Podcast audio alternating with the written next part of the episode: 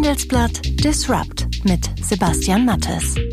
Hallo und herzlich willkommen zu einer neuen Folge von Handelsblatt Disrupt, dem Podcast über neue Ideen, Disruption und die Macher der digitalen Welt. Mein Name ist Sebastian Mattes und wir melden uns nun schon seit fast 30 Wochen jeden Freitag aus unserem Podcaststudio hier in Düsseldorf. Und das hören Sie heute bei Handelsblatt Disrupt. Sie ist nicht nur eine der bekanntesten Gründerinnen Deutschlands. Verena Pauster hat die Softwarefirma Fox Sheep für Kinder-Apps und die Haber Digitalwerkstätten aufgebaut, wo Kinder das Programmieren lernen können. Sie ist auch eine der Expertinnen für digitale Bildung von Kindern. Ein Thema, in dem Deutschland leider überhaupt keine gute Figur macht, wie sie immer wieder betont. Jetzt hat die Unternehmerin ihren Ausstieg bei Fox Sheep und den Haber Digitalwerkstätten bekannt gegeben. Höchste Zeit, bei Handelsblatt Disrupt einmal über ihre Zukunftspläne und die Frage zu sprechen, wie Bildung sich in digitalen Zeiten verändern muss. Denn dazu hat sie eine ziemlich klare Meinung. Als Land, was seinen zukünftigen Reichtum in den Köpfen seiner Menschen suchen muss, weil es der einzige Rohstoff ist, den wir haben, müssten unsere Bildungsinvestitionen und und, und sozusagen diese Vorreiterrolle, die müssten so viel spürbarer sein. Und ich spüre die nicht, viele andere spüren die nicht, die Schulen zeigen sie nicht, die Kultusministerien zeigen sie nicht. Und, und da glaube ich, da, da müssen wir ran. Im Anschluss daran ein Gespräch mit meinem Kollegen Gregor Waschinski, der gerade sehr genau beobachtet, wie die vielen Gesundheits-Apps, die schon bald von Krankenkassen finanziert werden, das Gesundheitswesen verändern werden. Ein Punkt davon ist, dass diese neuen digitalen Versorgungsformen wie Apps leichter zu den Patienten kommen müssen. Und damit sollen jetzt nicht nur den Patienten neue Möglichkeiten eröffnet werden. Es geht auch darum, innovative Start-ups zu fördern, denn die haben es bisher sehr schwer, in den ersten Gesundheitsmarkt der gesetzlichen Krankenversicherung zu kommen. Es geht vor allem um äh, Apps, äh, die den Patientenalltag erleichtern sollen und auch eine Therapie unterstützen. Zum Beispiel eine App, die mich äh, an die regelmäßige Einnahme von Medikamenten erinnert, wenn ich eine chronische Krankheit habe. Oder wenn ich Diabetiker bin und ich habe dann so einen digitalen Helfer, der mir Unterstützung leistet bei der Aufzeichnung meiner Werte. Sie hören Handelsblatt Disrupt und nach einer kurzen Werbeunterbrechung sind wir zurück. Viele Anleger wollen, aber tun's nicht Nachhaltig investieren. Das ist ein Ergebnis der aktuellen Schroders Global Investor Study unter 25.000 Teilnehmern weltweit. Der global tätige Investmentmanager Schroders wurde dieses Jahr mit dem Goldenen Bullen als Vorgesellschaft des Jahres in Deutschland ausgezeichnet und überzeugt mit einer breit aufgestellten Produktpalette und nachhaltigen, innovativen Investmentlösungen. Kindern chancengleichen Zugang zu digitaler Bildung zu ermöglichen, das ist in ihren Augen eine zentrale Voraussetzung für die Zukunftsfähigkeit unseres Landes. Verena Pauster hat mit Fox Sheep den wohl erfolgreichsten Entwickler für Apps für Kinder in Deutschland gegründet und sie hat mit den Haber Digitalwerkstätten einen Ort aufgebaut, an dem Kinder das Programmieren schon ganz früh lernen können. Außerdem ist sie im Beirat verschiedener Unternehmen, darunter das Lufthansa Innovation Lab und die Röhling Gruppe. Nebenbei ist sie noch Angel-Investor bei verschiedenen Startups. Das Thema Digitalisierung und vor allem die Digitalisierung der Bildung ist also ihr Thema. Und trotzdem hat sie gerade die Geschäftsführung bei Fox Sheep und den Haber Digitalwerkstätten abgegeben. Ich wollte wissen, warum und vor allem, was sie als nächstes vorhat. Dafür habe ich sie in ihrem Berliner Büro angerufen, das sie demnächst verlassen wird. Guten Tag, Frau Pauster. Schön, dass wir sprechen. Das war ja sicher eine emotionale Woche, oder? Das war es, aber ich freue mich sehr, heute mit Ihnen zu sprechen. Der Spielehersteller Haber übernimmt ja den Rest ihrer Anteile an den Digitalwerkstätten und sie steigen dort wie auch bei der Geschäftsführung von Fox Sheep aus. Warum eigentlich und vor allem warum jetzt? Genau, also das Warum eigentlich, die Frage stellt man sich wahrscheinlich immer, wenn man sein Startup äh, verlässt, was man gegründet hat, ob das dann nach acht Jahren ist, nach fünf oder nach zehn Jahren. Ähm, ich glaube, es war einfach der perfekte Moment, um zu übergeben. Ich habe äh, vor fünf Jahren an Haber verkauft und hatte mich mit denen geeinigt, dass ich auf jeden Fall noch lange an Bord bleibe, um das nachhaltig gut aufzubauen mhm. mit ihnen. Ähm, und das ist mir auch ganz wichtig, denn ich glaube, das Versprechen der Startup-Szene muss mehr sein, als dass wir kurzfristig Innovation treiben, sondern es muss eigentlich so sein, dass wir langfristig Innovation vor allen Dingen auch in unsere mittelständischen Unternehmen integrieren. So, und das war so ein bisschen der Maßstab, an dem ich mich selber gemessen habe. Und ich glaube, der war jetzt erfüllt. Äh, und insofern ist es ein guter Zeitpunkt, um zu gehen. Und wie fühlt sich das jetzt an, nach all den Jahren mit all dem, was man aufgebaut hat und all das hinter sich zu lassen? Das ist ein zwiegespaltenes äh, Gefühl. Also zum einen ist es ein unglaublicher Luxus, etwas aufgebaut zu haben, was ab jetzt mhm. auch ohne einen laufen kann. Ich glaube, das ist das, wofür jeder Startup-Gründer antritt, sich irgendwann selber überflüssig zu machen. Und dass es dann aber nicht heißt, dass es deswegen dann nicht mehr weitergeht. Ähm, so, das heißt, der Teil, der macht mich sehr glücklich und dankbar, ähm, dass wir es geschafft haben, was aufzubauen, was nicht mehr weggeht und was jetzt in einen Mittelständler integriert wird. Ähm, der sozusagen das weinende Auge ist natürlich in allererster Linie mein Team, aber auch das Thema. Also das Thema digitale Bildung ist jetzt keins, was ich mit dem heutigen oder gestrigen Tag verlasse, mhm. sondern ich habe mich einfach gefragt, habe ich auf das Thema nicht noch einen größeren Hebel in Zukunft, wenn ich das aus einer neutralen äh, Position heraustreibe und insofern ist es ein weinendes Auge gegenüber dem Team, aber verbunden mit der Hoffnung, dass ich die ja jederzeit wiedersehen darf. Bin ja ein freier Mensch und äh, kann die Standorte auch in Zukunft bereisen, die wir haben. Absolut. Und über diesen größeren Hebel wollen wir natürlich heute auch sprechen. Aber zunächst mal die Frage, planen Sie jetzt die große Auszeit bei LinkedIn? Weil das klang das ja schon so ein bisschen an mit Strand, Hängematte und Schirmchen, Drink, wie so bei manch einem Gründer, der sein Unternehmen verkauft hat. Oder wie geht's dann weiter? Also ich glaube Palmen und Strand und so habe ich gar nicht gesagt auf LinkedIn. Ich habe einfach nur gesagt, ich mache mal vier Wochen Urlaub. Den Rest habe ich reininterpretiert. Äh, äh, genau, das scheint. Äh, das ist aber in der Tat in der Startup-Szene und wahrscheinlich auch sonst ein langer Zeitraum, vier Wochen. Aber den Januar bewusst mal jetzt als als wirklich Auszeit zwischen zwei Kapiteln zu nehmen, ist mir ganz wichtig, denn ich möchte nicht am 10. Januar wieder auf einer Veranstaltung stehen, auf der ich vielleicht dieses Jahr auch schon stand am 10. Januar und die Frage beantworten, was passiert jetzt als nächstes, ähm, weil ich tatsächlich so ein bisschen an so ein Innehalten glaube und das ist der Luxus unserer Generation oder vielleicht auch der schon vor uns, dass wir nicht mehr mit 28, 24 in ein Unternehmen eintreten und es dann mit 65 oder 67 verlassen, sondern dass wir in mehreren Phasen unsere Karriere leben dürfen.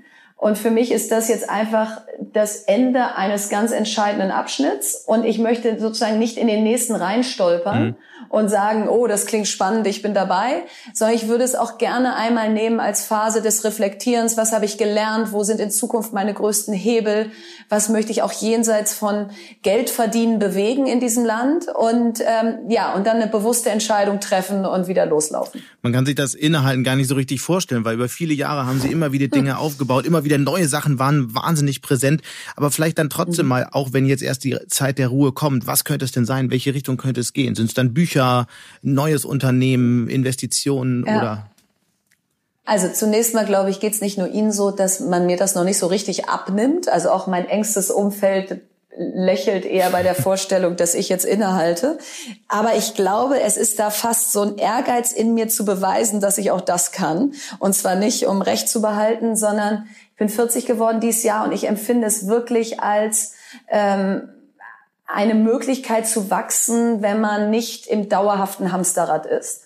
Und insofern habe ich mir eine Art Zwangsnachdenkpause verordnet und gesagt, ich, ich darf einfach im ersten Quartal und hoffentlich auch im ersten Halbjahr noch gar nicht sagen, so, das ist es jetzt. Und das könnte dann vielleicht in einem Buchprojekt äh, sozusagen aufgehen oder darin, dass ich noch mehr Blogposts schreibe, als ich es ohnehin vielleicht schon tue äh, um vielleicht einfach Themen auch mal tiefer zu durchdringen. Mhm. Denn wenn man so Unternehmerin ist, dann so ein Buch könnte,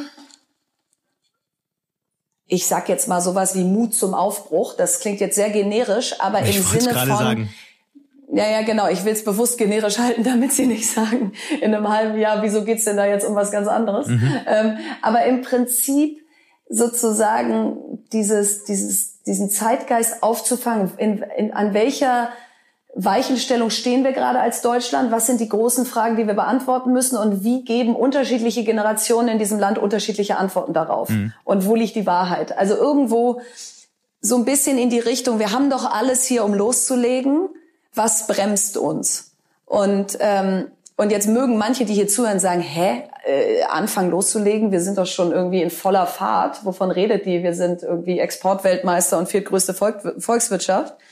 Aber ich glaube, das ist eben nicht mehr die Sicht, die jetzt äh, die unter 40-Jährigen in diesem Land haben. Und äh, das so ein bisschen aufzulösen, zu beleuchten, darauf hätte ich große Lust. Ob das ein Buch wird, keine Ahnung, aber es wird zumindest mal ein Zeitraum, wo ich mir viele Gedanken machen kann. Was ist so ein Kernbereich, wo man mal richtig loslegen müsste? Naja, der Bildungsbereich mal ganz vorne. Mhm. Ähm, als Land, was seinen zukünftigen Reichtum in den Köpfen seiner Menschen suchen muss, weil es der einzige Rohstoff ist, den wir haben, müssten unsere Bildungsinvestitionen und und, und sozusagen diese Vorreiterrolle, die müssten so viel spürbarer sein. Mhm. Und ich spüre die nicht, viele andere spüren die nicht, die Schulen zeigen sie nicht, die Kultusministerien zeigen sie nicht. Und, und da glaube ich, da, da müssen wir ran. Und da müssen viel mehr ran als die Politiker oder, äh, oder die Unternehmen, sondern da, das ist eine gesellschaftliche Herausforderung, der wir uns alle stellen müssen. Während ja in, Großbritannien schon Schüler programmieren lernen, in Skandinavien Schüler standardmäßig Laptops haben, sieht es bei uns ja in den Schulen noch so ein bisschen aus mit Kreide und Tafel wie zu Zeiten, als ich ähm, und Sie zur Schule gegangen sind. Wie wirkt sich das denn konkret jetzt auf die Zukunftsfähigkeit unseres Landes aus? Ich glaube, das ist ein Indikator allein für was im Argen liegt. Also, dass jetzt nicht Tablets an jeder Schule sind, kann man ja erstmal sagen, hat nichts mit guter Bildung zu tun, wenn der Rest des Unterrichts, die Anzahl Lehrer, die Anzahl Schulleiter und die Art und Weise, wie unsere Schulen ähm, gemanagt werden, alles in Ordnung wäre. Aber ich glaube, dieses Rückständische in diesem Bereich digitale Bildung offenbart einfach, dass wir schon sehr lange am Bildungssystem kleinteilig rumreformieren, aber uns der große Wurf nicht gelingt weil wir Föderalismus haben, weil eine Bundesbildungsministerin nicht vorangehen kann. Also ich, aus meiner Sicht könnte sie es viel mehr, als sie es tut. Aber selbst wenn sie es täte, hätte sie am Ende nichts zu sagen in der Schulbildung oder in der Ausstattung der Schulen. Und insofern zeigt es einfach, dass wir in dem Bereich an die Grenzen unseres Systems geraten, dass das, wie wir heute Kinder ausbilden und wie die dann aus der Schule rauskommen, mhm. nicht mehr die Kompetenzen sind, die sie morgen brauchen. Aber dann mal konkret, was fehlt denn, wenn, Sie sagten ja selbst, dass es nicht unbedingt nur die Tablets sind. Was fehlt denn dann konkret? Was sind so die zwei, drei Also Dinge? nehmen wir UK, mhm. ja, Nehmen wir mal UK einmal kurz als Best Practice. UK führt ein Coding im Curriculum, wo ja. man sagen kann, okay, Coding nett, aber ist ja auch noch nicht alles. Was passiert dann aber drei Jahre später? Sie führen Achtsamkeit ein, weil sie sagen, Moment mal, mit dem Gebrauch von Geräten geht auch ganz klar dieses Thema einher, wie lege ich es eigentlich wieder weg? Wie stärke ich soziale Beziehungen und Bindungen? Und jetzt gehen die weiter und gucken sich sozusagen die sozialen Kompetenzen der Schüler an und sagen, warum haben die denn zum Teil große Auffälligkeiten und warum geht das eigentlich einher mit der Digitalisierung, dass jeder alleine vor seinem Gerät sitzt? So, und an diesen Erkenntnispunkt kommst du ja nur, wenn du auch überhaupt mal Geräte einführst. Und, und warum ich da so ein Befürworter bin, ist, die bildungsfernen Schichten in diesem Land lernen zu Hause nicht Medienkompetenz, weil die Eltern vielleicht qua ihres Berufs oder qua ihrer Arbeitslosigkeit nicht die Kapazität haben, ihre Kinder in dem Bereich Medienkompetenz zu schulen. Und an den Schulen passiert's nicht. Und damit wird das Bildungsbürgertum immer schlauer und medienkompetenter, weil die Eltern viel mehr drauf gucken, viel mehr Regeln haben. Und weil sie sich die teuren äh, Unis leisten können später. Genau, die teuren Unis, die guten Praktiker. Mhm. Und auf der anderen Seite äh, geht damit eine Schere, die wir eh schon in diesem Land haben, viel weiter noch auf. Und digitale Bildung wird fast zur Verschlechterung des Zustands. Mhm. Und das wird so bleiben, bis das Thema nicht an den Schulen ist. Und deswegen braucht es einen Digitalpakt, eine Lehrerfortbildung und einen Mindset-Change in dem Bereich. Dann lassen Sie uns doch mal kurz ein bisschen über den Tellerrand schauen, vielleicht OECD-weit oder so. Welche sind denn die Länder, die aus Ihrer Sicht vor, vorbildlich sind? Über Großbritannien haben wir gesprochen, aber welche drei sollte jeder im Blick behalten, wenn es um das Thema geht? Also es gab gerade eine große ICLS-Studie, die so ein bisschen untersucht hat, wie die digitalen Fähigkeiten von Schülern sind. Und da hat Dänemark unglaublich gute Best Practices gezeigt und in dieser Studie sehr gut abgeschnitten. Ähm, da muss man hingucken, nach Skandinavien generell. Estland ist immer der, der Vergleich hinkt im, im Vergleich zu Deutschland, weil es natürlich viel, viel kleiner ja. ist, aber kein einziges unserer Bundesländer ist so weit wie Estland. Also man kann auch ja es wieder runterbrechen und sagen, wenn wir Föderalismus haben, dann müssten wir uns ja eigentlich 16 Mal vergleichen. Und auch da hält keiner stand. Mhm. Ähm, die Esten haben das sehr durchdacht von vorne bis hinten. Und Frankreich qua ihres Zentralismus ähm, konnten eben mit einem Macron jetzt auch sagen, dieses Thema ist uns wichtig und dann wird das einmal zentral entschieden und dann wird das ausgerollt. Und so sehr der Föderalismus Vorteile hat und natürlich auch äh, aufgrund unserer Geschichte äh, ganz klar ist, wo er herkommt, So sehr müssen wir uns aber fragen, wie praktikabel ist der in einem Bereich der Infrastruktur, wo es ja noch gar nicht um Lerninhalte geht, der Bereich, den wir eigentlich schützen wollten. Hm wenn wir alles 16 Mal erfinden müssen. Ein Medienkonzept, ein Infrastrukturplan, eine Systemadministration 16 Mal. Das macht aus meiner Sicht langsam und wenig Sinn. Das hat ja auch so ein bisschen die Diskussion rund um den einigermaßen schleppend gestarteten Digitalpakt für Schulen gezeigt, wo ja der Bund dreieinhalb Milliarden in WLAN und digitale Infrastruktur für Schulen investieren will. Haben Sie denn das Gefühl, dass sich jetzt in dem Zusammenhang was bewegt oder ist das ganze Geldverschwendung, wie Kritiker sagen? Also es ist noch kein Euro abgerufen. Insofern kann man sagen, es ist theoretische Geldverschwendung im Moment. Ähm, wenn ich das dann laut sage und sage, wie kann es sein, dass noch kein Euro abgerufen wurde, dann ist das, was mir entgegengehalten, na ja, das ist ja jetzt auch noch gar nicht möglich gewesen. Das ist ja, da, da, da denken Sie jetzt aber viel zu schnell. Ähm, vor dem Hintergrund, dass wir in irgendwie anderthalb Jahren wieder Wahlen haben ähm, und dann ja erstmal das Ganze wieder in den Bundeshaushalt muss. Und so denke ich, hätte man da schon mehr Gas geben können. Aber das ist eine Investition in Hardware und WLAN. Und hm. Hardware kann ich über Nacht kaufen, tun wir trotzdem nicht, aber könnte ich. Aber den Lehrern ein Update aufspielen, ist unmöglich über Nacht. Mhm. Und deswegen wäre es aus meiner Sicht sehr sinnvoll gewesen, dass dieser Digitalpakt auch Mittel zur Lehrerfortbildung bereithält. Denn dann zwingt man die Bundesländer zu dem Thema. So müssen sie es in Eigenverantwortung machen. Und soweit ich das sehe, passiert das sehr schleppend. Und auch ein anderes großes Projekt ist ja gerade gescheitert. Ähm, Bayern, Baden-Württemberg sind aus dem Nationalen Bildungsrat ausgestiegen, wo ja eigentlich einiges vereinheitlicht werden soll. Ist das klug, richtig oder ist das eben genau das, was Sie vorher meinten? Zerfällt alles wieder in die Kleinstaaterei? Also ich glaube, wir, genau, ich glaube, wenn 16 Mal zu Best Practice führen würde. Und wir würden uns angucken, wie macht denn NRW das oder wie macht das Saarland das oder Bayern das und dann würden wir uns dann von der Scheibe abschneiden und es auch machen. Dann wäre das ein großartiges System. Das aber eher zu klein-klein und jeder kocht sein eigenes Süppchen. Jeder baut eine eigene Cloud-Lösung. Mhm. Ähm, für mich war eine Cloud immer was sehr überregionales. Ähm, das ist jetzt in unserem Fall eine Saarland-Cloud, eine Bayern-Cloud, eine HPI-Cloud und, und, und geworden. Aus meiner Sicht wird das nicht funktionieren, wenn jeder äh, eine eigene Antwort auf ein sehr komplexes Thema sucht. Und insofern ist dieses Austreten ein weiteres Beispiel dafür, dass wir lieber jeder für uns machen, statt alle zusammen ähm, Deutschland nach vorne zu bringen. Und ja, das ist, das ist, glaube ich, eine der Hauptherausforderungen für die Zukunft. Wie bringen wir das zusammen, dass wir da schneller und schlagkräftiger werden? Aber warum ist das eigentlich so? Warum können die Bundesländer nicht voneinander lernen oder von, von, vor allem von anderen Beispielen im Ausland lernen? Wo hakt's da? Ich würde behaupten, dass das viel Ego ist, weil es wird immer argumentiert, wir können nicht voneinander lernen, weil wir uns ja dann an die Schwächeren anpassen würden. Und dann werden immer Beispiele gebracht, dass Bayern nie so großartig wäre, wenn es sich jetzt an Bremen hätte orientieren müssen. Und die Gefahr sehe ich gar nicht, wenn man sich irgendwie gegenseitig be, nicht nur beäugt, sondern vielleicht auch voneinander lernen will, dass man sich dann die schlechten Sachen abguckt. Nicht sagen, dass in Bremen alles schlecht ist und in Bayern alles gut. Aber dieses über den Tellerrand, woanders hinfahren, mhm. Das tun wir. Wir pilgern in Silicon Valley, wir fahren nach Israel, nach Tel Aviv und bewundern dann da, was da für eine Tech-Szene ist. Und dann kommen wir zurück und reden über die Zustände woanders, als ob die Gott gegeben wären, dass die woanders stattfinden. Und dass wir dann aber aus diesem Wollen ein Machen machen. Das ist aus meiner Sicht die Disziplin, die wir noch beweisen müssen in dieser neuen digitalen Welt, in mhm. dieser Bildung von morgen. Da, daran hapert's. Wir haben alle Erkenntnis, aber wir setzen sie nicht um. Ich beobachte bei dem Thema ja ähm, eine ganz interessante Diskussion. Und zwar oft klagen gebildete Menschen aus meinem Bekanntenkreis, aber auch auf Podien, ähm, über die digitale Rückständigkeit unseres Landes in lauten, warnenden Worten.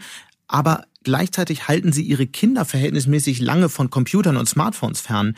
Viele sind der Meinung, hört man dann immer wieder, dass die Kinder erstmal Empathie und Kreativität lernen sollten, bevor sie selbst stundenlang am Rechner sitzen. Würden Sie dem widersprechen? Für die, die das sagen, würde ich nicht widersprechen, denn dann sind wir bei dem Thema, dass die mit 14 im eigenen Betrieb oder bei Google, Microsoft und Facebook Praktikum machen, die Kinder, und danach äh, Sommerferien in Stanford und danach an einer Uni studieren, wo all das in der DNA verankert ist. Ähm, das sind aber die lauten Stimmen beim Elternabend und die lauten Stimmen auf dem Podium. Zeitgleich waren wir gerade in 30 Brennpunktschulen in Berlin Und da sind die Kinder so müde, weil sie nachts vier bis sechs Stunden Fortnite spielen, dass sie gar nicht am Unterricht teilnehmen können. Mhm. Und insofern ist dieser Satz, meine Kinder sollen im Wald spielen und erst später an die Geräte, unfair, weil er für die eigenen Kinder großartig sein mag, aber für eine gesamtgesellschaftliche Lösung, wo Medienkompetenz in die Schulen muss, eben fatal. Und insofern, ich verstehe die, warum die das sagen, aber ich befürworte es nicht, dass die Stimmen so laut sind. Man sieht die gleiche Tendenz ja im Silicon Valley. Da ist wahrscheinlich die Waldorfschule eine der gefragtesten Schulen und, und selbst prominenteste Vertreter von Technologiefirmen äh, warnen ihre Kinder und die Kinder ihrer Verwandten vor sozialen Netzwerken und, und Smartphones.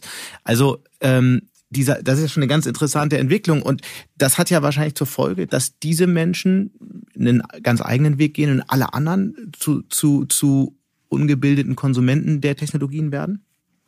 Und ich glaube, das ist ein ganz wichtiger Punkt. Es geht ja nicht darum, dass ich propagiere, alle sollen in soziale Netzwerke rennen, sondern ich propagiere, wir müssen mündige Bürger der Welt von morgen ausbilden. Wir müssen unseren Kindern Tools an die Hand geben, mit Geräten was gestalten zu können. Und sei es so was Banales wie eine PowerPoint-Präsentation oder ein Excel-Sheet, lernt man auch nicht in der Schule. Also das heißt, äh, wir, wir denken, das seien Digital Natives, weil sie Games spielen und swipen und tappen können. De facto kommen sie aber aus der Schule und haben wegen mangelnder Infrastruktur und Ausbildung der Lehrer und Eltern nichts in dem Bereich gelernt. Und, und darum geht es mir. Und das wiederum muss man auch in Amerika sagen oder gerade im Silicon Valley. Da ist dann zwar bis zwölf Jahre Waldorfschule, aber danach komme ich auf top ausgestattete Colleges, wo das alles stattfindet. Und dann hole ich das wieder auf.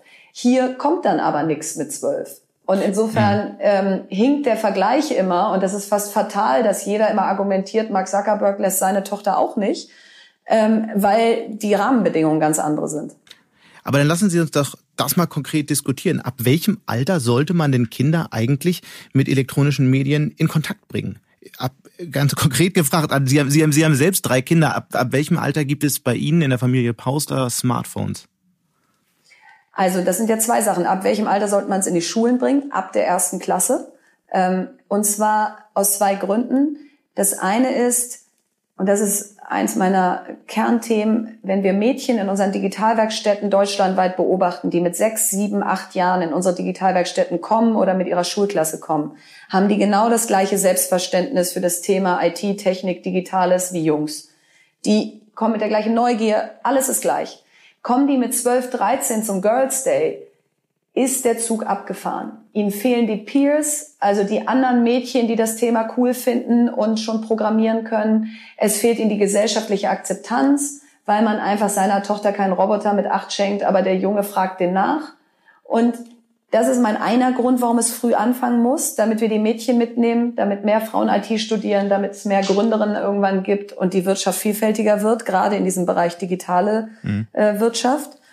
Und wann fangen bei uns Smartphones in der Familie an? Also meine kleine Tochter ist zwei und ich bin an der Stelle nicht die Missionarin, die sagt, äh, liebe Eltern da draußen, wenn euer Kind mit zwei kein iPad in der Hand hat, dann macht ihr was falsch. Aber ich für mich sage, mir ist eine gute App, und die muss nicht von Fox Sheep sein, die kann auch von Tokaboka, Fiete äh, und wie sie alle heißen sein, lieber als Fernsehen. So, das ist meine persönliche Entscheidung. Und ähm, deswegen darf meine zweijährige Tochter äh, in Maßen ein iPad haben, aber kein Fernsehen gucken. Jemand anders definiert das anders für sich.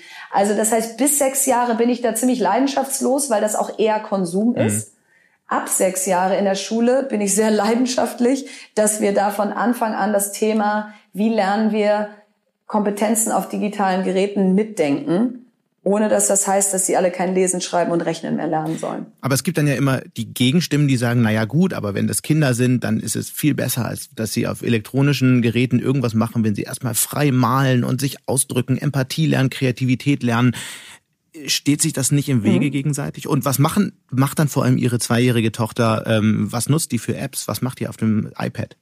Genau. Also zu Ihrer ersten Frage. Es geht ja nicht darum, jetzt zu sagen, das, was wir bisher analog machen, macht ihr jetzt bitte mit dem Tablet. Sprich, voice-erkennbare Rechtschreibung, damit ihr es selber nicht mehr können müsst oder malen auf dem Tablet. Das ist kein Stück besser, eher schlechter, als wenn wir es ihnen analog beibringen. Mhm. Aber ein Beispiel ist ein Stop-Motion-Film. Das klingt wahnsinnig hochtrabend, ist am Ende nichts anderes als ein digitales Daumenkino. Ein Kind nimmt das Gerät, macht Fotos von einer Szene, die sich beide ausgedacht haben, mit Lego-Männchen, Playmobil-Männchen, was auch immer, selbst gebastelten äh, Figuren, denken sich eine Geschichte aus, hinterlegen eine Musik, geben dem Ganzen einen Titel und führen das danach ihren Eltern oder Lehrern oder ihrer Klasse vor, wie wir früher eine Zirkusaufführung irgendwie einstudiert haben. Und dann ist das ein digitales Daumenkino und das ist einfach so viel mehr, als wenn ich da jetzt nur ein Daumenkino bastel. Das kann ich auch machen. Und was lernen die Kinder damit? Alles Mögliche. Also Storytelling, was im Deutschunterricht, im Englischunterricht eine große Rolle spielt oder auch wenn die äh, Themen wie, wie Theater haben in der Schule. Dann das Thema Musik. Es geht ja nicht darum, aus einer Musikdatenbank einfach nur was zu hinterlegen, sondern es gibt Apps, mit denen man eigene Sounds und eigene Musik machen kann. Dem Ganzen eine Qualität geben aus, ich mache die Fotos nicht wackelig und schieb die da irgendwie rein, sondern ich gebe mir schon bei der Content-Erstellung Mühe. Also das sind alles Themen, die dann in vielfältiger Weise später wiederkommen. Aber die muss ich ja erstmal anlegen, weil wenn das Gerät sechs Jahre ein Gameboy war von sechs bis zwölf, dann ist es sehr schwer mit 13 zu sagen, und jetzt ist es ein Kreativwerkzeug. Mhm. Und, und mhm. vielleicht zu dem Thema, was spielt meine Tochter da? Ähm, Klar habe ich eine Affinität für unsere Apps, aber das ist einfach nur, weil ich die natürlich besonders gut kenne. Da gibt es zum Beispiel eine App, die heißt Schlafgut. Das ist wie ein digitales Sandmännchen. Da bringt man auf dem Bauernhof Tiere ins Bett. Und wenn alle schlafen, dann sagt der Sprecher, das hast du toll gemacht, jetzt geh du auch schlafen. Das ist für mich wie ein digitales Sandmännchen. So, mhm. und das äh, dauert circa sieben bis acht Minuten. Und ähm, ja, ist eine wahnsinnig schöne App. Wie sieht denn vielleicht mal ein bisschen abstrakter gesprochen, eine vernünftige Erziehung in digitalen Zeiten aus? Also, ähm, und das frage ich auch aus ähm, persönlichem mhm. Interesse, wie können Eltern die richtige Balance zwischen Smartphone, Computer und dem Rest der Welt finden. Ich erinnere mich ja. selbst natürlich noch an nächtelange Spiele-Sessions und so weiter, aber davon wollen wir gar nicht mhm. sprechen. Was würden Sie Eltern generell raten? Also bis Kinder ein eigenes Smartphone haben, ob das jetzt mit 19, 11, 12 ist, würde ich raten, zwei Sachen, klare Regeln und eine Differenzierung zwischen Konsum und Gestaltungszeit. Also die Regeln so festlegen, dass sie möglichst nicht jeden Tag greifen. Also montags, mittwochs, freitags eine halbe Stunde und am Wochenende jeweils eine Stunde damit es kein Automatismus wird, dass das Kind morgens nach dem Aufstehen sagt, wann darf ich heute Handy, sondern an Dienstagen und Freitagen muss es gar nicht fragen. Und das bricht so ein bisschen mit diesem Always On, was wir Erwachsenen sehr stark vorleben. Mhm. Also klare Regeln und sagen, die Regeln gelten für die Konsumzeit, in der darfst du von mir vorausgewählte Apps spielen. Und wenn du darüber hinaus Zeit am Gerät möchtest, dann, wenn es gestalterische Zeit ist. Und da darfst du ein E-Book über Basketball erstellen, weil du so ein Basketball-Freak bist. Und dann kannst du dir da Videos und Bilder zusammensuchen von deinen größten Stars und Text daneben schreiben und mir das danach zeigen. Du kannst, wie gesagt, einen Stop-Motion-Film drehen. Du kannst mit einer Digital Art App, die so eine Art Photoshop für Kinder ist, ähm, experimentieren. Und dann darfst du das Gerät länger haben. Und das schafft ein positives Incentive zu sagen, okay, ich hätte gern das Gerät länger, dann beschäftige ich mich mal mit solchen Apps. Mhm. Das würde das Kind sonst nicht machen, wenn es die Wahl hat. Was können eigentlich, vielleicht hören uns die ein oder anderen Lehrer zu, was können eigentlich Lehrkräfte tun in dieser ja doch schwierigen Situation, wenn sie sagen, ich möchte doch in dem Feld was äh, auf die Beine stellen? Was würden Sie denen raten? Also ich habe einen hohen Respekt vor den Lehrern in unserem Land und Lehrerinnen, denn es ist ein Mangeljob. Wir haben viel zu wenig Lehrer und Lehrerinnen. Es ist kein Job mehr, der besonders viel Wertschätzung bekommt, weder von den Schülern noch von den Eltern. Und die haben schon Inklusion, Integration, offener Ganztag und individueller Unterricht äh, vor der Brust. Und jetzt kommt noch Digitalisierung. Das heißt, wenn ein Lehrer trotzdem sagt, ich mache das jetzt, weil das ist mein Selbstverständnis und vielleicht macht es mir den Unterricht sogar leichter bei Kindern, die vielleicht unterschiedliche Sprachlevel oder unterschiedliche Entwicklungsstände haben, dann gibt es tolle Plattformen, lehrermarktplatz.de. Da kann man auch ganz viel for free sich Materialien runterladen für Unterrichtsstunden, wenn man schon ein Gerät hat. Mhm. Ähm, da gibt es Phobis mit Doppel-Z am Ende, eine gemeinnützige Plattform, die Lehrerfortbildung im digitalen Bereich, also online macht, kann man von überall her zugreifen. Ähm, und wahnsinnig viel Best Practice von Lehrern, die das selber auf YouTube gestellt haben. Also ich, ich lerne immer wieder Lehrer und Lehrerinnen kennen, die schon Großartiges leisten, obwohl wir eigentlich noch gar nicht sie dafür ausgebildet haben. Aber das ist eben eine Graswurzelbewegung und das muss eigentlich eine Massenbewegung hm. werden. Ist eigentlich aus Ihrer Sicht Latein als Unterrichtsfach weniger wichtig ähm, als eine Programmiersprache? Und ich würde das welchem, sehr in die gleiche Schub. Hm. Ja. Und auf welchem Rankingplatz würde eigentlich eine Programmiersprache stehen? Welches sind die wichtigsten drei Fächer und wo steht da eine Programmiersprache? Also ich würde das insofern ein bisschen in die gleiche Schublade tun und da ich großes Latinum habe, äh, kann ich das vielleicht auch wirklich beurteilen, dass beides sehr stark Logik, logisches Denken, im, Fall von Latein natürlich die Fähigkeit, weitere Sprachen zu lernen, fördert. Und so würde ich Coding eben auch sehen. Es geht nicht um die einzelne Programmiersprache, äh, sondern wir arbeiten sehr viel mit Scratch. Das ist vom MIT Harvard entwickelt, eine Open-Source-Lösung, die großartig ist, äh, um Kinder an das Thema ranzuführen. Und was aber eigentlich dahinter steht, ist Problemlösekompetenz, Frustrationstoleranz, Teamfähigkeit, denn die Kinder lösen da viele Sachen im Team. Die sitzen immer im sogenannten Pair-Programming vom Laptop und nicht alleine. Also das heißt, Coding ist für mich das Latein der Zukunft. Und das, womit ich die Grundlage lege, später dann zu sagen, möchte ich jetzt Python oder möchte ich jetzt Richtung andere Programmiersprachen mich, äh, mich spezialisieren ähm, und was so eine Grundfähigkeit zum logischen Denken verankert. Mhm. Weil ganz kurz, wie sieht eine, ein Programmierunterricht in der ersten Klasse aus? Häufig fängt er an mit, man bastelt einen Roboterkopf, ein Kind setzt den auf und die anderen programmieren dieses Kind durch den Klassenraum, in dem es einen Start und ein Ziel gibt. Und die Kinder geben sozusagen Befehle, korrigieren die, wenn das Kind falsch läuft. Also nichts anderes als Topfschlagen. Nur, dass man eben anhand von so einem Beispiel ihnen beibringt, es ist okay, wenn ihr gesagt habt, acht Schritte nach vorne und es waren nur sechs, dann korrigiert man das eben. Ähm, wenn ihr alle auf einmal redet, dann ist er ja völlig verwirrt. Ihr müsst euch also abstimmen, wer ist das Sprachrohr. Das sind ja am Ende Sachen, die wir eh in der Schule beibringen. Und ich glaube, darum geht es anhand der neuen Medien, das, was wir im Kern schon länger als äh, gute Erziehung oder Bildung sehen, neu zu vermitteln. Gibt es irgendwie Zahlen oder Studien, die das belegen, wie wichtig Programmiersprachen wären im Unterricht? Bisher noch nicht und deswegen hat Herr Spitzer ja immer noch äh, so eine große Fangemeinde äh, im Bereich 60 plus, weil der sich auf Studien von 2003 beruft äh, aus dem Fernsehbereich und die auf die neue Welt anwendet.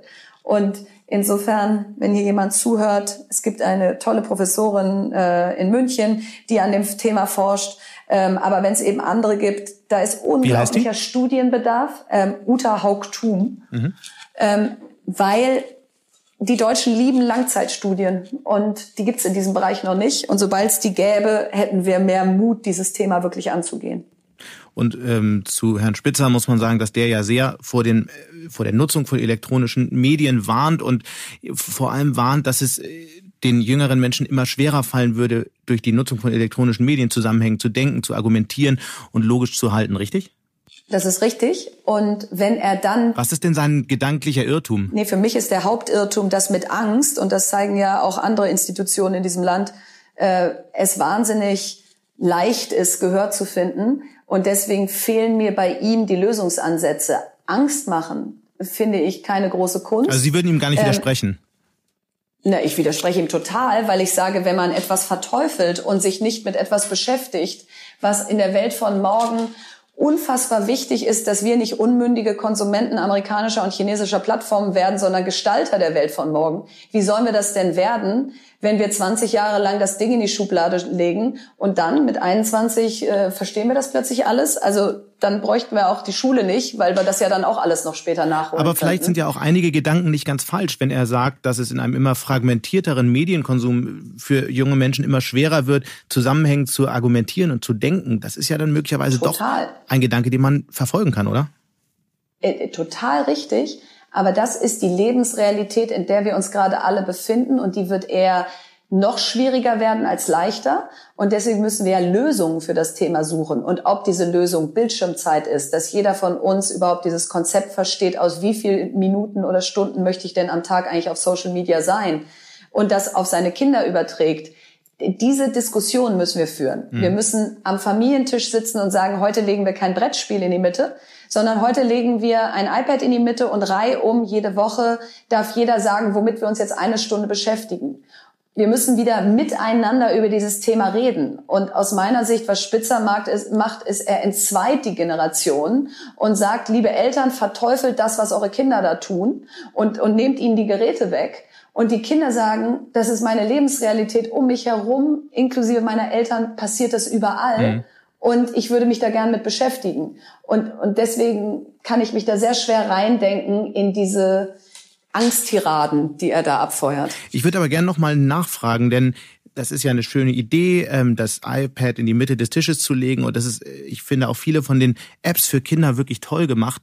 Gleichzeitig ist aber und da sprechen wir über die Lebensrealitäten der, jungen Menschen, ähm, nutzen die ihre Geräte natürlich auch für ganz, ganz andere Sachen. Und ähm, die, die Screen Time wird bei, bei vielen dramatisch sein. Und ähm, wenn wir die Menschen früher an diese Geräte ranführen, dann wird diese Screentime eben früher ähm, sehr, sehr lang sein. Und dann entstehen eben genau diese Punkte, die Spitze anspricht. Ja, wobei es sind ja zwei Sachen. Es ist ja das eine, wann möchte ich für mein Kind ein eigenes Gerät? Und da bin ich jetzt überhaupt nicht die, die sagt mit sechs Jahren, sondern kein Kind mit sechs aus meiner Sicht braucht ein eigenes Gerät, außer es geht alleine irgendwo hin und kriegt das dann temporär für diesen Weg. Mhm. Aber äh, zum Beispiel mein Sohn hat es jetzt mit elfeinhalb bekommen. Das ist aber kein Widerspruch, sondern in der Schule ab der ersten Klasse wird ja nicht Instagram, Social Media gelehrt, sondern Recherche im Internet, wobei das jetzt auch noch nicht in der ersten Klasse sein muss, das ist dann eher ein Thema für die vierte Klasse. Aber da werden ja eher Tools vermittelt. Mhm. Und wenn dann das Kind ein eigenes Gerät kriegt, und ich will jetzt nicht n gleich eins machen und meinen Sohn nehmen, aber mit elfenhalb, wenn er eine Mutter oder einen Vater hat, die schon lange mit ihm sehr eng im Austausch über dieses Thema waren und gesagt hat, Fortnite zum Beispiel ist ab zwölf. Wir werden es dir vielleicht ab elf erlauben und dann aber auch nur sehr reglementiert, aber früher auf keinen Fall. So, wenn man also nah an seinen Kindern dran bleibt, ist man auch eine andere Autorität. Und, und deswegen glaube ich an dieses iPad in die Mitte legen und den Familientisch, weil wenn ich weiß, was mein Kind da spielt, und Minecraft ist zum Beispiel das beste Beispiel, dann merke ich, wenn er im Kreativmodus Minecraft spielt und da ein Haus baut mit Stromkreisen und Brunnen und allen möglichen hm. äh, Finessen, dann bin ich da stolz auf ihn. Dann denke ich nicht, oh Gott, der hat gerade eine Stunde gedaddelt, sondern dann ist das ziemlich intelligent, was er da gemacht hat. Spielt er das im Zombie-Mode und jagt irgendwelche Zombies und, und schießt die ab, dann finde ich das jetzt nicht so toll. Das weiß ich aber beides nur, wenn er mir mal zeigt, was er da eigentlich macht. Und, und deswegen glaube ich sehr daran, dass das Thema in die Mitte gelegt werden muss, statt wie im Moment äh, irgendwie verteufelt und in die Ecke gestellt. Wenn Sie die Bundesregierung, die Bundesbildungsministerin, die Landesbildungsminister beraten würden. Sie sprechen ja immer, immer wieder intensiv mit denen. Was wäre denn so, wenn Sie alles entscheiden könnten, Ihr Drei-Punkte-Plan, um dieses Bildungsthema, dieses digitale Bildungsthema in den Griff zu kriegen? Also der allererste wäre, es in die Ausbildung der Lehrer von heute zu integrieren, damit jetzt nicht noch länger Lehramtsstudenten durch ein Studium durchlaufen, wo dieses Thema keine Minute ein Thema ist. Mhm. Also das wäre das allererste, weil das ist auch das, was am allerlängsten dauert. Das zweite wäre, die aktuellen Lehrkräfte zu schulen und sich da auch zu trauen, dass das nicht nur an den Lehrerfortbildungsinstituten dieses Landes stattfinden kann, weil die müssen ja auch erstmal ausgestattet und geschult werden, sondern dass man da auf fantastische Bildungsstiftungen und Drittanbieter zugreifen kann, die es noch und nöcher gibt und die auch wirklich mit staatlichen Mitteln in Anspruch nehmen muss. Und das ist immer so ein rotes Tuch äh, in Deutschland zu sagen, oh Gott, in die Bildung kommen jetzt irgendwelche privatwirtschaftlichen Unternehmen rein. Aus meiner Sicht ist es mit den Schulbuchverlagen schon eh längst gegeben. Aber sich dazu trauen, zu sagen, wir müssen die Lehrer jetzt schulen und wer das beste Angebot hat, kommt da jetzt rein. Und dann die Zertifizierung dieser. Und das dritte ist, eine Systeminfrastruktur an Schulen zu denken. Was meine ich damit? Die Geräte kaufen ist das eine, aber wer wartet sie? Wer ist der Systemadministrator vor Ort, der dafür sorgt, wenn das WLAN unten ist, wenn die Cloud nicht funktioniert, wenn irgendwas abstürzt? So, und da werden wir nicht an jeder Schule einen haben können. Wir haben ja kaum in jedem Unternehmen einen. Hm. Und solche Lösungen jetzt wie eine Systemadministrator-Allianz jedes Unternehmen gibt seinem Systemadministrator x Stunden im Monat und der geht in die Schulen in der Umgebung. Da muss die Politik die Weichen stellen, dass man das darf, weil aktuell dürfen das solche Systemadministratoren nicht. Sie werden aber händeringend gebraucht.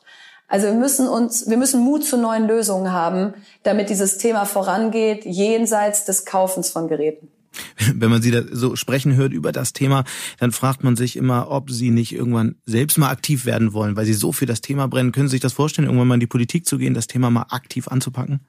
Also ich würde behaupten, dass ich wahrscheinlich schon sehr aktiv in dem Bereich bin, ohne in die Politik gegangen zu sein, weil ich einfach mir angeguckt habe, wo ist mein größter Hebel? Und ich glaube, wenn ich jetzt in die Politik gehe, dann diene ich mich da irgendwo hoch und dann bin ich in einem Bundesland, da im Kultusministerium und dann kämpfe ich da und am Ende werde ich abgewählt, weil Digitalisierung an Schulen jetzt auch nicht unbedingt was ist, womit man Wahlen gewinnt. So, und dann sind vier Jahre ins Land gegangen, wo ich in irgendwelchen Gesprächszirkeln saß. In der Zeit haben wir zehn Digitalwerkstätten gebaut, wo x Schulen hinkommen, wo wir hunderte von Lehrern schulen ähm, irgendwie habe ich das Gefühl, dass mein Hebel außerhalb der Politik im Moment größer ist. Aber man merkt, dass Sie sich mit der Frage schon mal beschäftigt haben. Das war ganz interessant. Vielen herzlichen Dank, Verena Pauster. Vielen Dank. Seit einigen Wochen ist klar, demnächst werden Krankenkassen auch Gesundheits-Apps bezahlen. Was bedeutet das aber für die Digitalwirtschaft? Wie wird die Wirksamkeit dieser Apps überhaupt überprüft? Und auf welche jungen Technologiefirmen in dem Feld sollte man achten? Fragen an meinen Kollegen Gregor Waschinski aus dem Berliner Handelsblattbüro, der das Feld seit Jahren beobachtet. Hallo Gregor. Hallo Sebastian. Gesundheitsminister Spahn will mit dem digitale Versorgungsgesetz ja von Krankenkassen jetzt auch Apps bezahlen lassen. Warum ist das nötig? Jens Spahn hat sich ja ein Ziel gesetzt. Das ist der Rückstand im deutschen Gesundheitswesen bei der Digitalisierung. Der muss aufgeholt werden. Und da gibt es eine ganze Reihe Baustellen. Ein Punkt davon ist, dass diese neuen digitalen Versorgungsformen wie Apps leichter zu den Patienten kommen müssen. Und damit sollen jetzt nicht nur den Patienten neue Möglichkeiten eröffnet werden. Es geht auch darum, innovative Start-ups zu fördern, denn die haben es bisher sehr schwer, in den ersten Gesundheitsmarkt der gesetzlichen Krankenversicherung zu kommen. Mhm. Fangen wir doch mal mit der Perspektive der Patienten an. Was sollen denn jetzt genau für Gesundheits-Apps kommen und was wird sich dadurch für die Patienten ändern?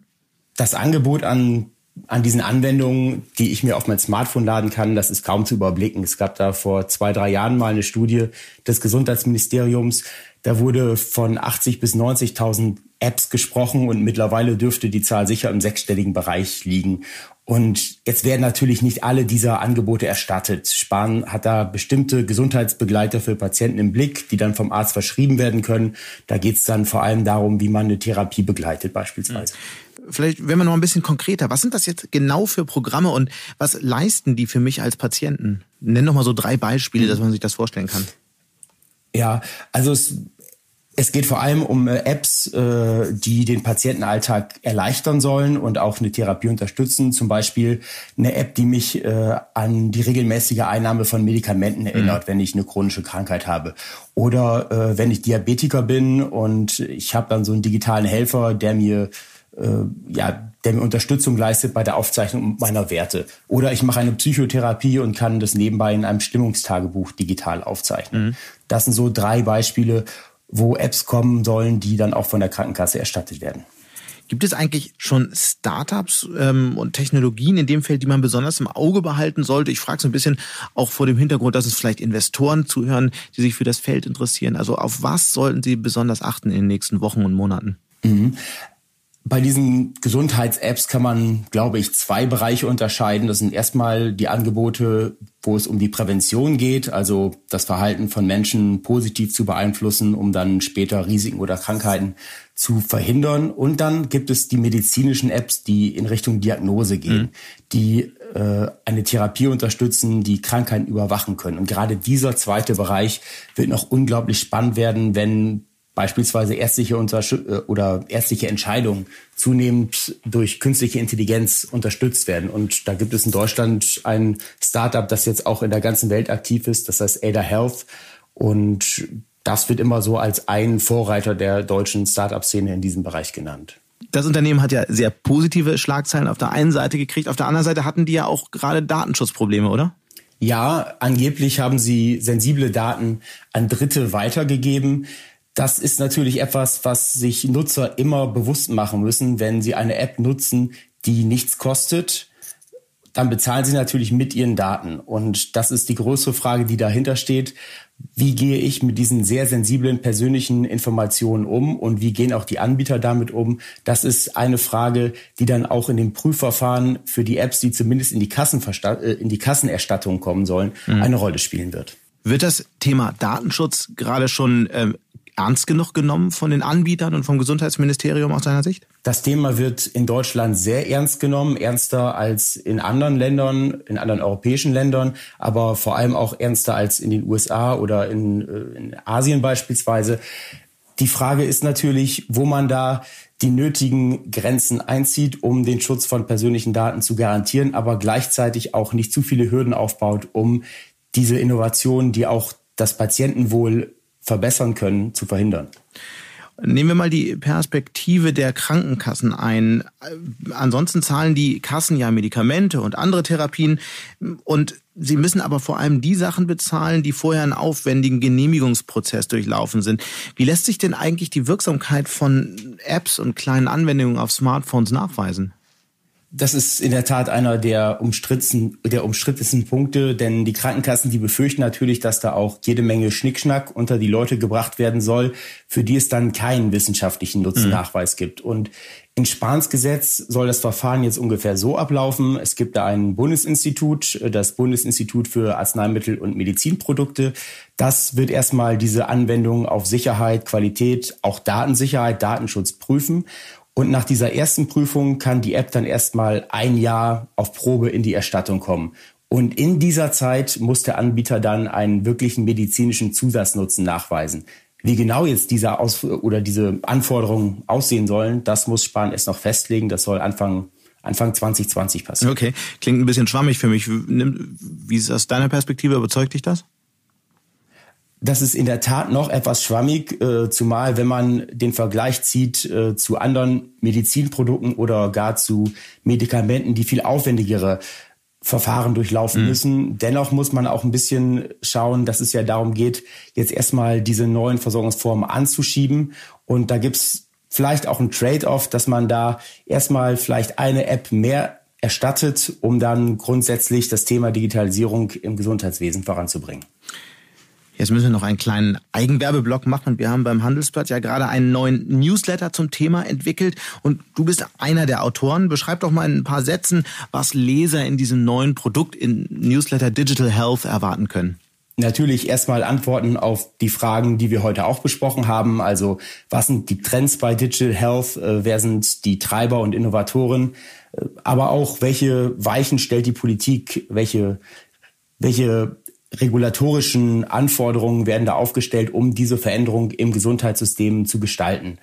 Und es geht natürlich auch darum, äh, darüber haben wir auch gesprochen, wie die Sicherheit von Gesundheitsdaten gewährleistet werden kann. Mhm. Und da haben wir in der aktuellen Ausgabe auch ein Interview mit äh, dem Chef der Gematik-Gesellschaft, die baut das äh, verschlüsselte Datennetz in Deutschland auf. Und das sind so Themen, die bei uns ganz vorne stehen. Das ist das äh, verschlüsselte Datennetz, über den die Gesundheitsdaten von Ärzten ähm, zu Patienten und zu Apotheken übertragen werden, oder? Genau. Wir sind sehr gespannt, ob das dann wirklich alles 2021 so kommt oder vielleicht doch länger dauert wie bei der Gesundheitskarte. Ganz herzlichen Dank, Gregor, und schöne Grüße nach Berlin. Schöne Grüße zurück. Und das war's dann auch schon wieder mit Handelsblatt Disrupt. An dieser Stelle noch ein kurzer Hinweis auf die neue Handelsblatt Disrupt LinkedIn-Gruppe, in der Sie, liebe Hörerinnen und Hörer, sich austauschen und kennenlernen können. Suchen Sie in den LinkedIn-Gruppen einfach nach Handelsblatt Disrupt. Wenn Ihnen unser Podcast gefallen hat, posten Sie es doch einfach in der Gruppe oder hinterlassen Sie eine Bewertung bei Apple Podcast. Sie können mir natürlich auch eine Mail schreiben an mattes.handelsblatt.com, Mattes mit zwei T und H. Oder bei Twitter, da bin ich wie immer unter smattes erreichbar, also Mattes mit einem S davor. Dank an dieser Stelle auch für die tatkräftige Unterstützung von Michael Schumacher und Migo Fecke und Regina Körner von der professionalpodcast.com, dem Dienstleister für Strategieberatung und Podcastproduktion. Wir melden uns nächste Woche Freitag wieder. Bis dahin wünsche ich Ihnen eine schöne Woche und interessante digitale, aber natürlich auch analoge Zeiten. Ihr Sebastian Mattes.